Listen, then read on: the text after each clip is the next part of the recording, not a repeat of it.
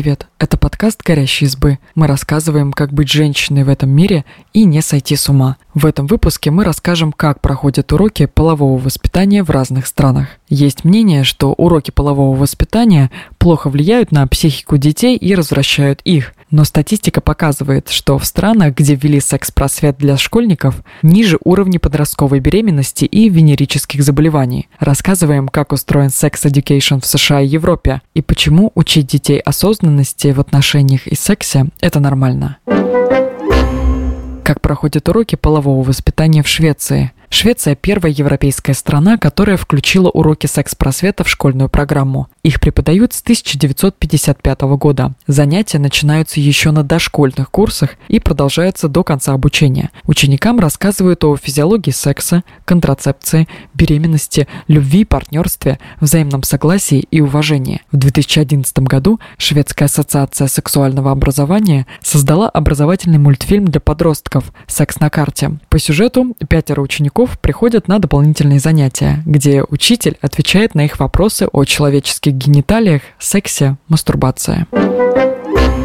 Как проходят уроки полового воспитания в Великобритании? В Англии и Уэльсе действует программа «Отношения и сексуальное образование». Уроки в школах добровольные, и родители имеют право от них отказаться. Занятия начинаются с первого класса и напоминают стандартные уроки биологии. Детям рассказывают, как меняется человеческое тело и откуда берутся новорожденные. Для подростков программа расширяется. Они узнают о построении отношений, принципе согласия, контрацепции и сексуальном здоровье. В Шотландии есть две программы – «Здоровое уважение» и «Призванные любить». Первая похожа на ту, что преподают в Англии и Уэльсе. Вторую программу создали для католических школ. Детям рассказывают, что сексом до брака заниматься не положено, а нужен он не для удовольствия, а для создания семьи. При этом школьников учат здоровому отношению к телу и уважению к другим как проходят уроки полового воспитания в Германии. С 1992 года уроки полового воспитания обязательны во всех немецких школах. Помимо базы, физиологии и безопасности,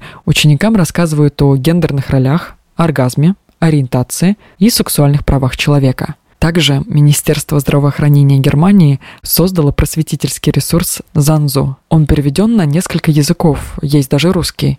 На сайте можно найти образовательные тексты и иллюстрации о беременности, отношениях, сексуальности, заболеваниях. Контент сайта одобрил Международный консультативный комитет европейских экспертов в области сексуального и репродуктивного здоровья.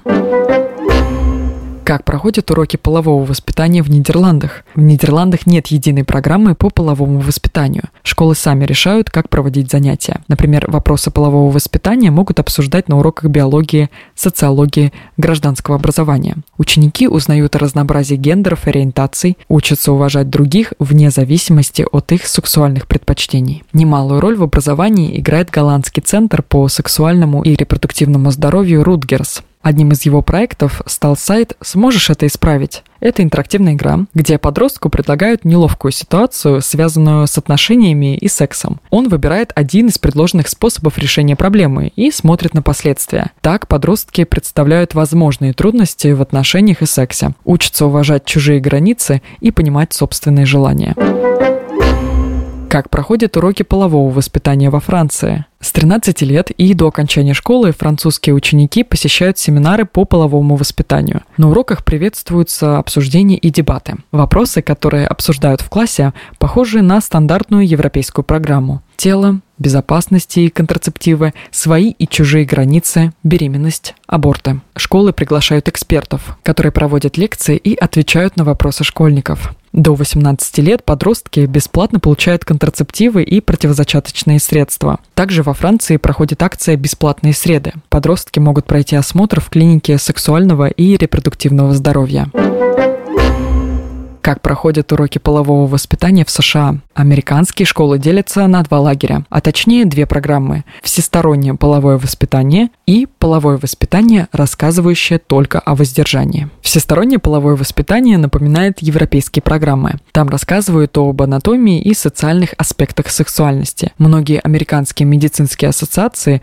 выступают за ее распространение, так как благодаря этой программе подростки получают всю нужную информацию о сексе и возможностях возможных рисках. А вот программа, основанная на воздержании, вредит девушкам. На уроках рассказывают о важности сохранения девственности до брака, но не о контрацепции. Христианка Пэм Стензел дает лекции в школах о том, как девушкам важно, так сказать, сохранить достоинство до брака. Защитница программы воздержания Шелли Донахью ведет тренинги в школах, где сравнивает незамужних девушек, у которых был секс, с использованными клейкими лентами. Часто законы штата ограничивают учителей в преподавании уроков полового воспитания. Например, в Миссисипи разрешают рассказывать о контрацепции, но не показывать, как ей пользоваться. Преподаватель Сэнфорд Джонсон вышел из ситуации и продемонстрировал, как надевать презерватив по аналогии с ногой и носком. Какая польза от уроков полового воспитания? Снижение уровня подростковой беременности. Статистика показывает, что чем выше уровень секс-просвета в стране, тем реже встречаются подростковые беременности среди девушек 15-19 лет – Самые высокие показатели подростковой беременности зарегистрированы в Киргизстане, Таджикистане и Грузии. 38-39 случаев из тысячи. В России 23 случая из тысячи. Во Франции 22 из тысячи. Великобритания 14 из тысячи. Германия и Швеция 6 из тысячи. Нидерланды бьют рекорд 4 из тысячи. В США цифры разнятся в зависимости от штата и программы секс-просвета, которая там принята. Например, в Арканзасе, где программа секс-просвета не расширена, расширена, на тысячу девушек приходится 35 подростковых беременностей. В Нью-Гэмпшире самый низкий показатель – 10 из тысячи. Программу секс-просвета штата оценивают как одну из лучших в стране. Половое воспитание – это профилактика венерических заболеваний. Кроме контрацепции, на уроках секс-просвета рассказывают о возможных заболеваниях и способах их предотвратить. Например, Оливия Ричман, врач и YouTube-популяризатор полового воспитания, говорит, что секс-образование помогает бороться с распространением вируса папилломы человека. Статистика показывает, что только половина населения США знает о вакцине против ВПЧ. Сексуальное образование не единственный фактор, который влияет на уровень заболеваемости, но благодаря ему подростки чаще используют средства защиты во время секса, а значит снижают вероятность передачи болезни половым путем. Например, в Германии, Нидерландах, Австрии, Бельгии и Швейцарии самый низкий уровень венерических заболеваний – 1,6% в Германии, 1,1% в Нидерландах, 0,8% в Австрии, 2% в Швейцарии. Для сравнения, в России уровень составил 39,5%. Половое воспитание улучшает качество секса и культуры общения. Ученая и секс-просветительница Виктория Белтран призывает ввести в американскую программу сексуального образования уроки про удовольствие. Под этим она подразумевает честный разговор с детьми и подростками о пользе мастурбации, культуре согласия, позитивном отношении к своему телу. Виктория Белтран считает, что расширенное сексуальное образование снизит не только уровень подростковой беременности и венерических заболеваний, но также случаи харасмента и сексуального насилия. Женщина верит, что сексуальное образование научит людей любви к себе, хорошему сексу и уважительному отношению к другим. Спасибо, что послушали этот выпуск. Подписывайтесь на наш подкаст, пишите в комментариях о своих впечатлениях и делитесь ссылкой с друзьями. Пока.